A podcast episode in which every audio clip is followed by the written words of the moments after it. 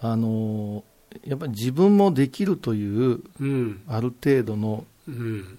自信自我は大事なんだけれども、うん。到達するのが早い人結構多いんですよ、うん。教えてたら。うん。それから自分にキーってなるんですよね。なぜできないんでしょうか。ああ。でこれはねいつも言うんですけどあの時間を費やしてないからですよと。うん。意識の高いところの時間を費やしていないからですよってこれも拝む世界も一緒なんですけども、うん人が1000遍やってできないあできたところを見たんだったら1万遍やるぐらいの覚悟やっぱいるよねという。う、ん。1000と1は 一緒だってお大師様は説いてらっしゃるんですけどうん。1の1と1000の1は違うからうん。やっぱし凡人にはね。うん。うんだからちょっと講座のたびに般若心経を唱えしてうん。心得を話してやるけれども、うん。最終的には上手にできたできんかったで終わってしまうところがあるのは、なんかあの教えるという窓口をも持つことに申し訳ない、皆さんんにね、うん。あーそんな気がしてね簡単そうだからやってみようっていうのはもうなしにしようと思って、うん。まあ、本を先に出しちゃったんで、うん。まあ、この本を参考にやってみてくださいねぐらいでして、うん。これからはその時間も自分が作る時間にしようかなと。まあその方がいいですよね。ううん。なんかねうん陶芸の先生にも伺いましたけど教え出したらダメだよっていうことです。またその言葉がねあの、うん。作り手がレッスンプロになっていいのかってところはあるんですよね。そうなんですそうなんですでも一方で教えることによって自分が作るものに跳ね返ってくることもあるしこともありますね、だからその辺が結局いくつか別の曲を持つ中で、うん、どうやって自分の中でうまく循環させていって、自分を高めるかだと思うんですけどね。向き不向きがありますありますからあります。うん。あー教えるのが上手な人もいますし、うん。自分が作って見せる方がいい人もいるから、あーそれはありますけどね。あれってその自分で応募するんですか？その3ヶ月の。あ大原美術館でやってる芸術家の滞在制作はい。の応募ですよ。はあ。毎年結構な人来るんですか、あのまあ、言える範囲でいいんですけど。いやけ結構なっていうのがレベルの高い人がいっぱい。へだって先ほどね本編の中ではうん。私見てるってえ言ったけど、うんうん。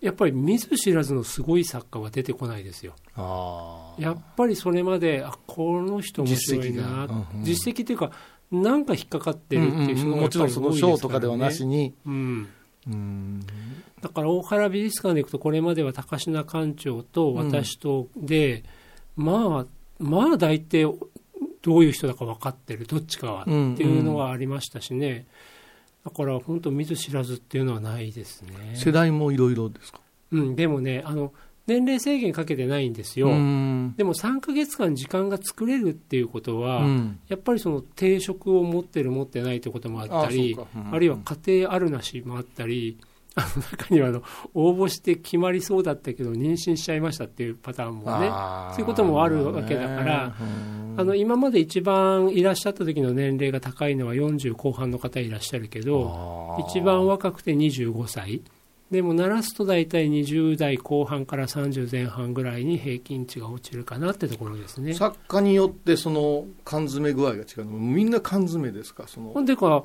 我々とすると住む場所ウィークリーマンションを提供して、うんで小島のアトリエが使えるようにして、うん一番最初に生活の場と制作の場を整えるまではしっかり手厚くサポートするんですよ。では見ず知らずの町に来てどこにお肉屋あるのから始まってね。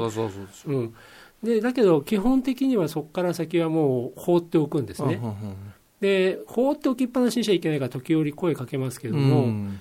だってお日様と共に動かざるを得ない場所なんですよ。電気設備がないから。うん。でもじゃあ朝の8時から夕方5時までうん。3ヶ月間書き続けられるかさ、それは無理ですよ。うん。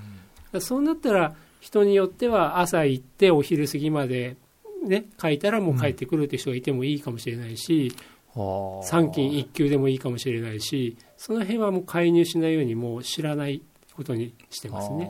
うんでもピタッとこの期間でしみんな仕上げるんですか？いやー、仕上がんない人もいますよ。ああ、うん いや大変だろうね自分の中にしか完成がないわけで。です。うんでもね、そうは言っても本当人それぞれですよ。本当に手が早くうんもうこんだけあんた書いたのってぐらい書いて、うんラスト3日間遊んでられるとかね。